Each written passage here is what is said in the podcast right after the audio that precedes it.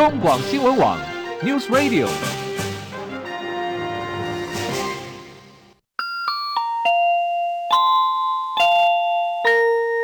现在时间十三点整。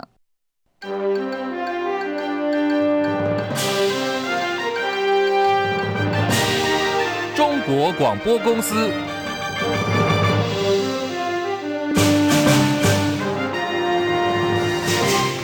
各位好，欢迎收听中广新闻，我是李竹婵。新闻开始啊，首先来关心以巴冲突进入了第十一天，美国总统拜登啊，今天应邀访问以色列，不料呢，在拜登出发之前，却传出了加萨地区有一间医院遭到轰炸，造成大约五百名巴勒斯坦人丧生。多国是齐声谴责哦。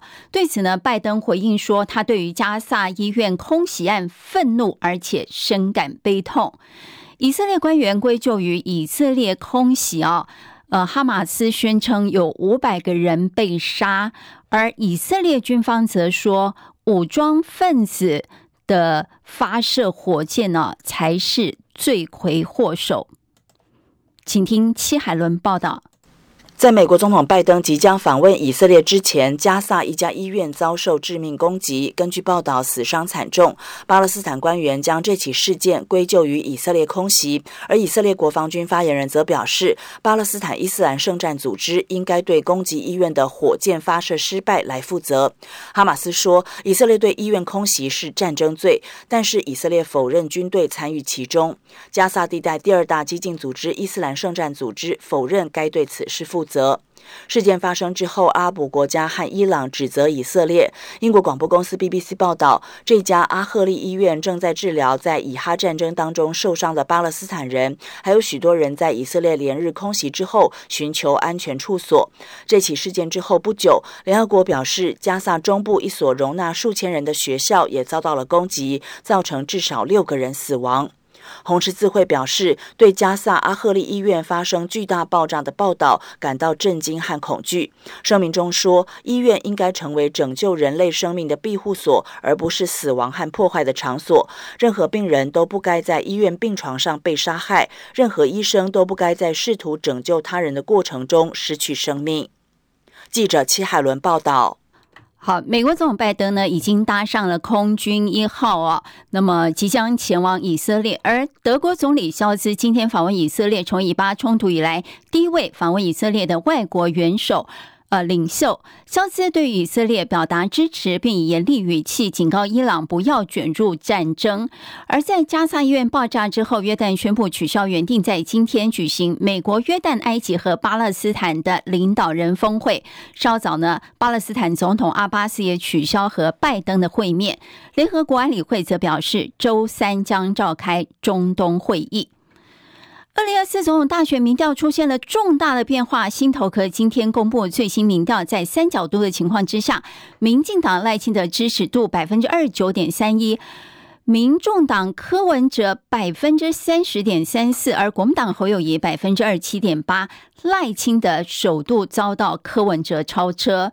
不过呢，ET Today 新闻云的民调则显示，赖清德支持度百分之三十四点七，侯友宜百分之二十七点四，紧追在后。民众党的柯文哲以百分之二十五点五居第三。至于蓝白合的议题，不管是侯柯配或柯侯配，支持度都可以破四成，而且都赢过绿营的赖萧配。蓝白合协商进度卡关，民众党总统参选柯文哲竞办总干事黄珊珊昨天提出了两项民调方案。国民党总统参选人侯友宜竞办执行长金普聪回应，如果强势要二选一的话，就不用谈下一步了。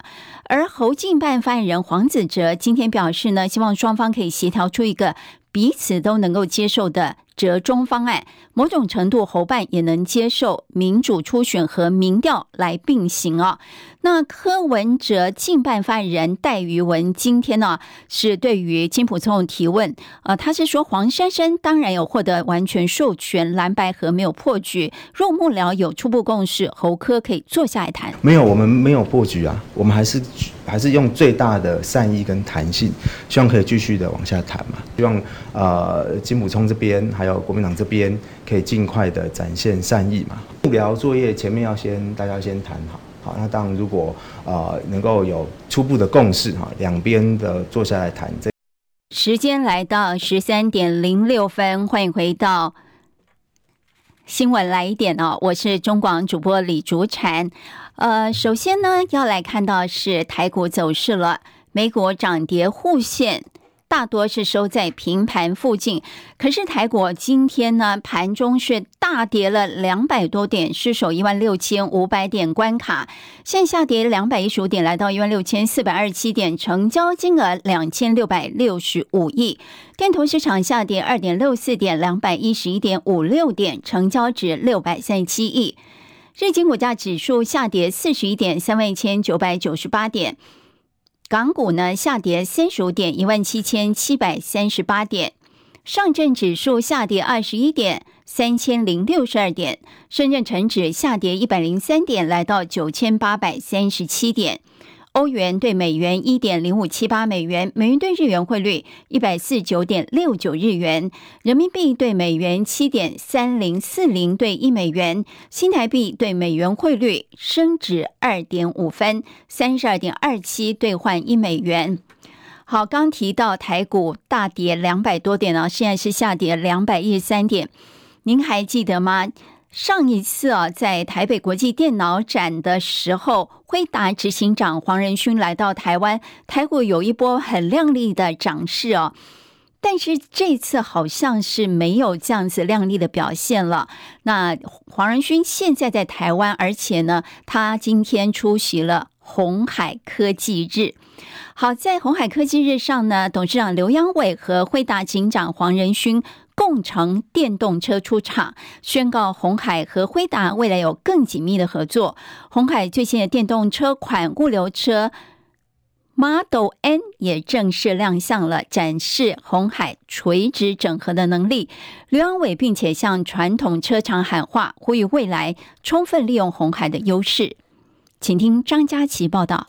鸿海年度盛事科技日活动展开，一如外界猜测，AI 霸主辉达创办人暨执行长黄仁勋成为今年的来宾，并且是以合作伙伴姿态亮相，与红海董事长刘扬伟共乘红海电动车进场，炒热科技日的气氛。对谈时，刘扬伟第一件事就是问黄仁勋，觉得红海的电动车如何？What do you think about this CV? It's a beautiful car. This is an ideal car for a young couple. Like young and me. Isn't that beautiful? The ideal young couple car. 刘扬伟指出，今年科技日主轴包括智慧城市、智慧制造、智慧电动车三个领域，巧妙涵盖红海过去一直在做的事以及未来的发展方向。新发布的电动车 Model N 更是红海首度跨入物流车的产制。刘扬伟说，新款电动车展现红海全方位垂直整合能力。并强调红海的 CDMS 商业模式可以成为典范，由红海专注设计制造，传统车厂未来可以充分利用红海这项优势。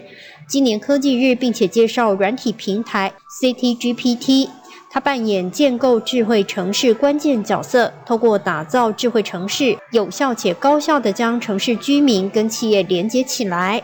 中广记者张佳琪台北报道。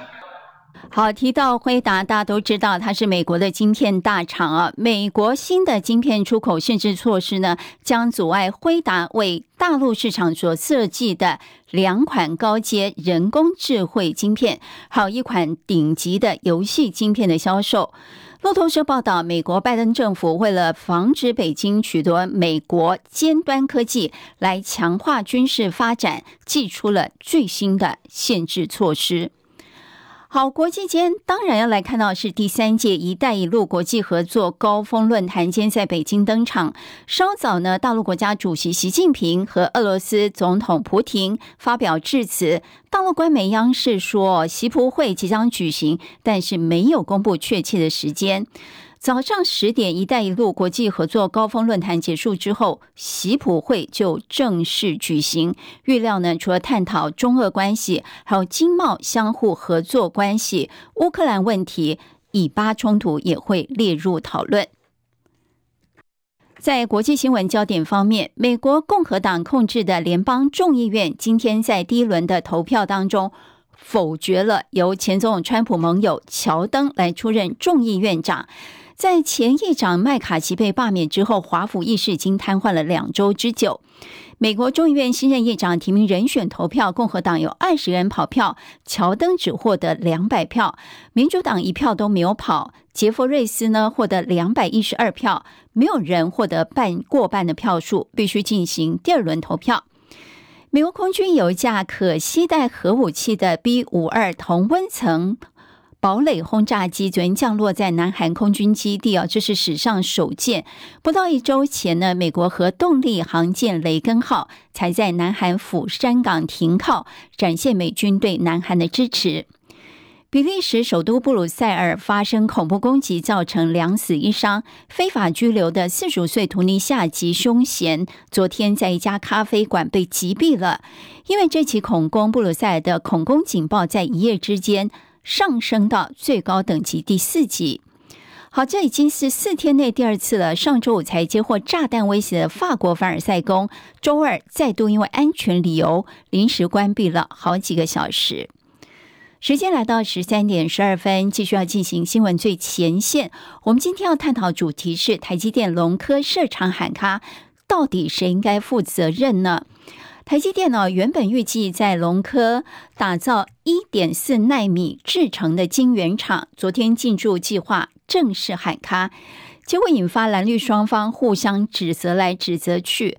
台积电龙潭厂不盖了，真的是单纯遭遇当地居民的反对吗？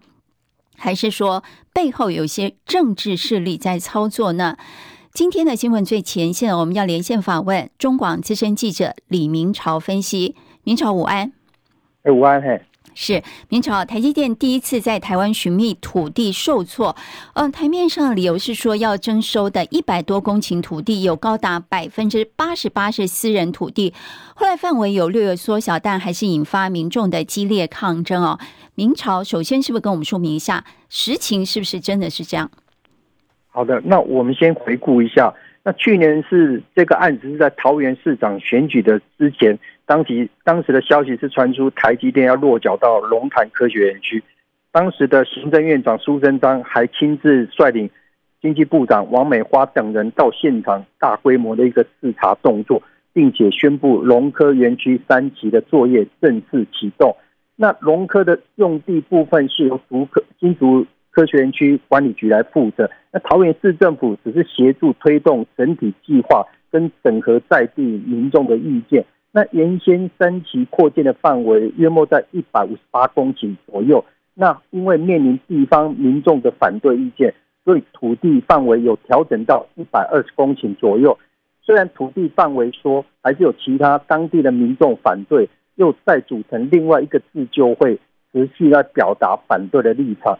同时也传出有当地的民众要安排要到台积电公司去，有点表达反对的立场。台积电最后就对外说明暂时不考虑进驻的立场，也让这一件从重大的投资最后变成政治的纷扰。那其实龙科三期的扩建对台湾对于台湾的高科技产业留在台湾是非常重要的一件事，也能带动台湾的地方繁荣发展。那目前。竹科管理局还是说龙科还会去进行，所以后续还要再继续观察，并不会因为单一的产业而停止。是，所以呃，其实自救会那边呢，明天要前往竹科陈情，要求撤案。现在头已经洗到一半，所以撤案其实是不太可能的，是不是？虽然台积电已经决定不进驻了。目前撤案还要等竹科管理局做一个评估，因为竹科管理局他现在还是一直重申，他们并不会对单一的产业都在进行那个停止征收诶征收的作业，他们最主要是提供优质的产业环境，让厂商安心的投资，所以他们还是会。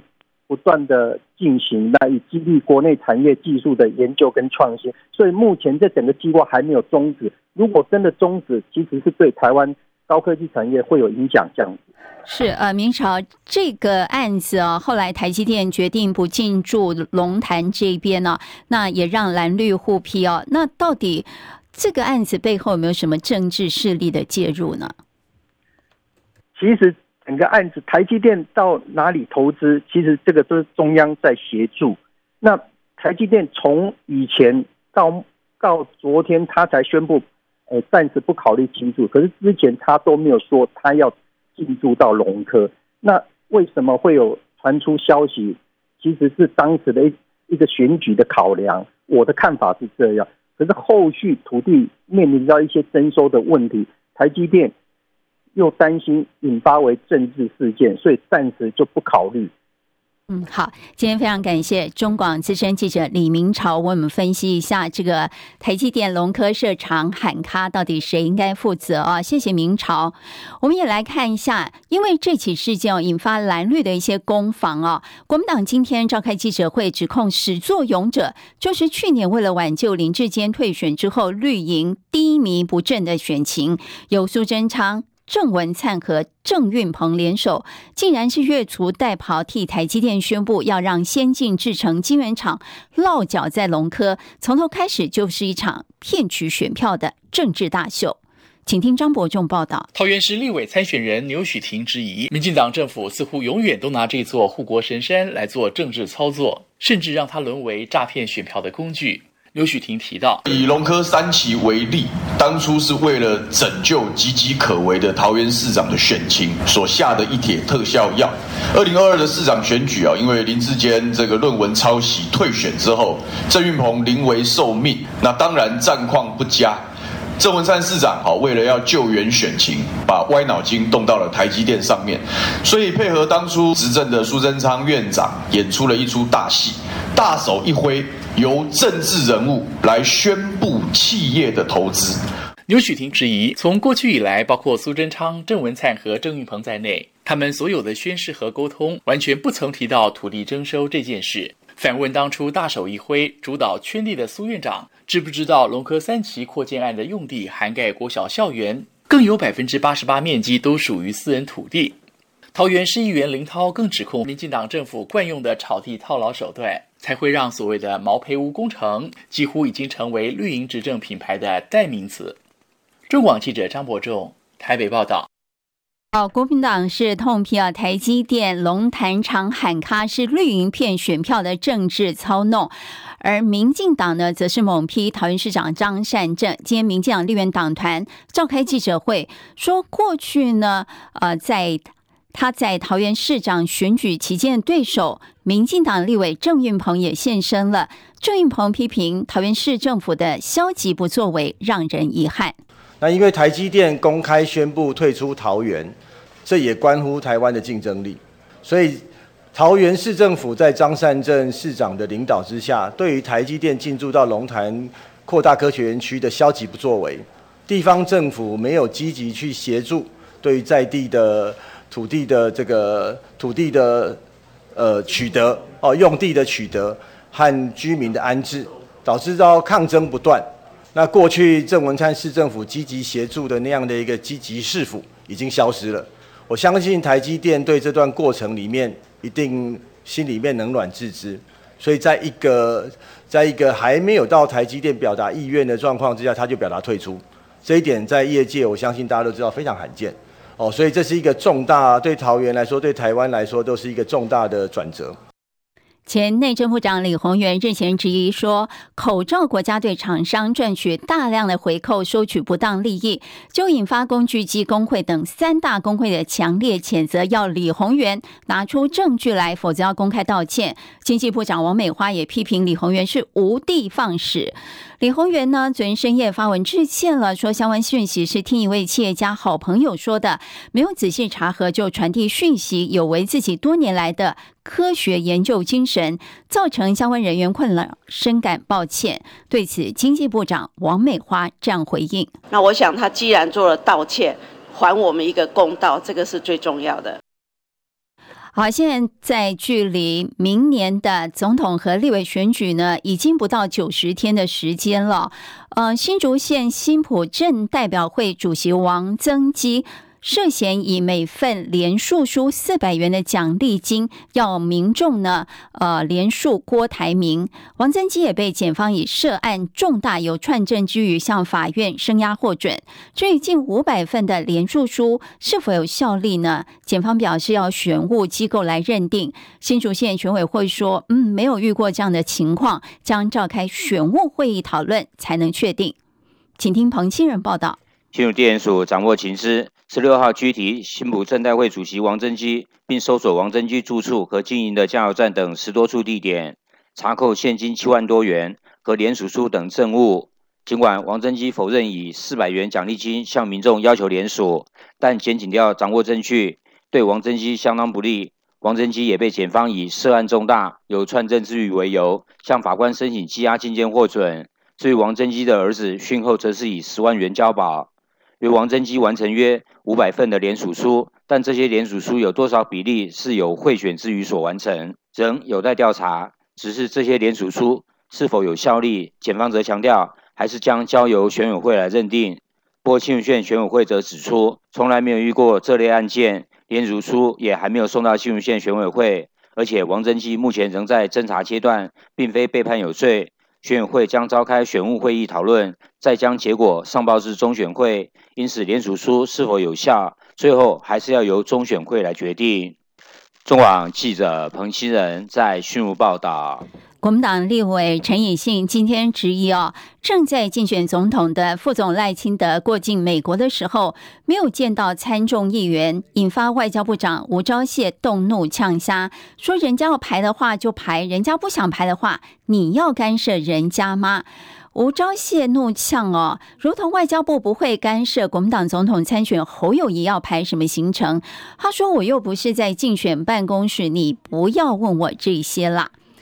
好，最近蓝白河的议题发酵，结果呢，这个国民党总统参选侯友谊，他笃信关公，他位于板桥的竞选办公室内呢，也放了一尊关公的雕像坐镇。不过昨天下午，关公手上的青龙偃月刀突然坠地啊，原来是电视台的摄影呃碰撞所导致的。结果命理师有话要说了，命理师小梦就提醒说：“哎，关公看不下去了，提醒这代表再也需要团结，否则呢会有分裂的意涵。”社会新闻焦点方面来看到，桃园市杨梅区昨天发生了三尸凶杀命案，四十八岁郑姓男子涉嫌埋伏砍杀一对夫妻，随后畏罪轻生，从大楼顶楼处坠落。警方初步调查，郑姓男子和四十二岁的死者黄姓女子曾经交往过，因为不谅解黄姓女子选择和五十四岁丈夫洪姓男子复合，不断的骚扰。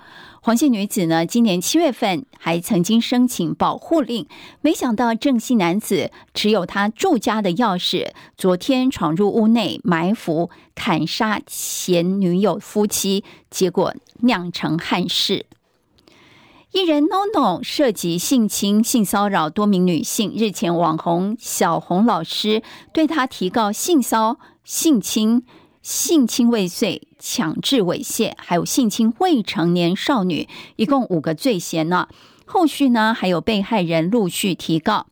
台北地检署今年八月间分别首度约谈了 NONO，讯后呢，以五十万元交保。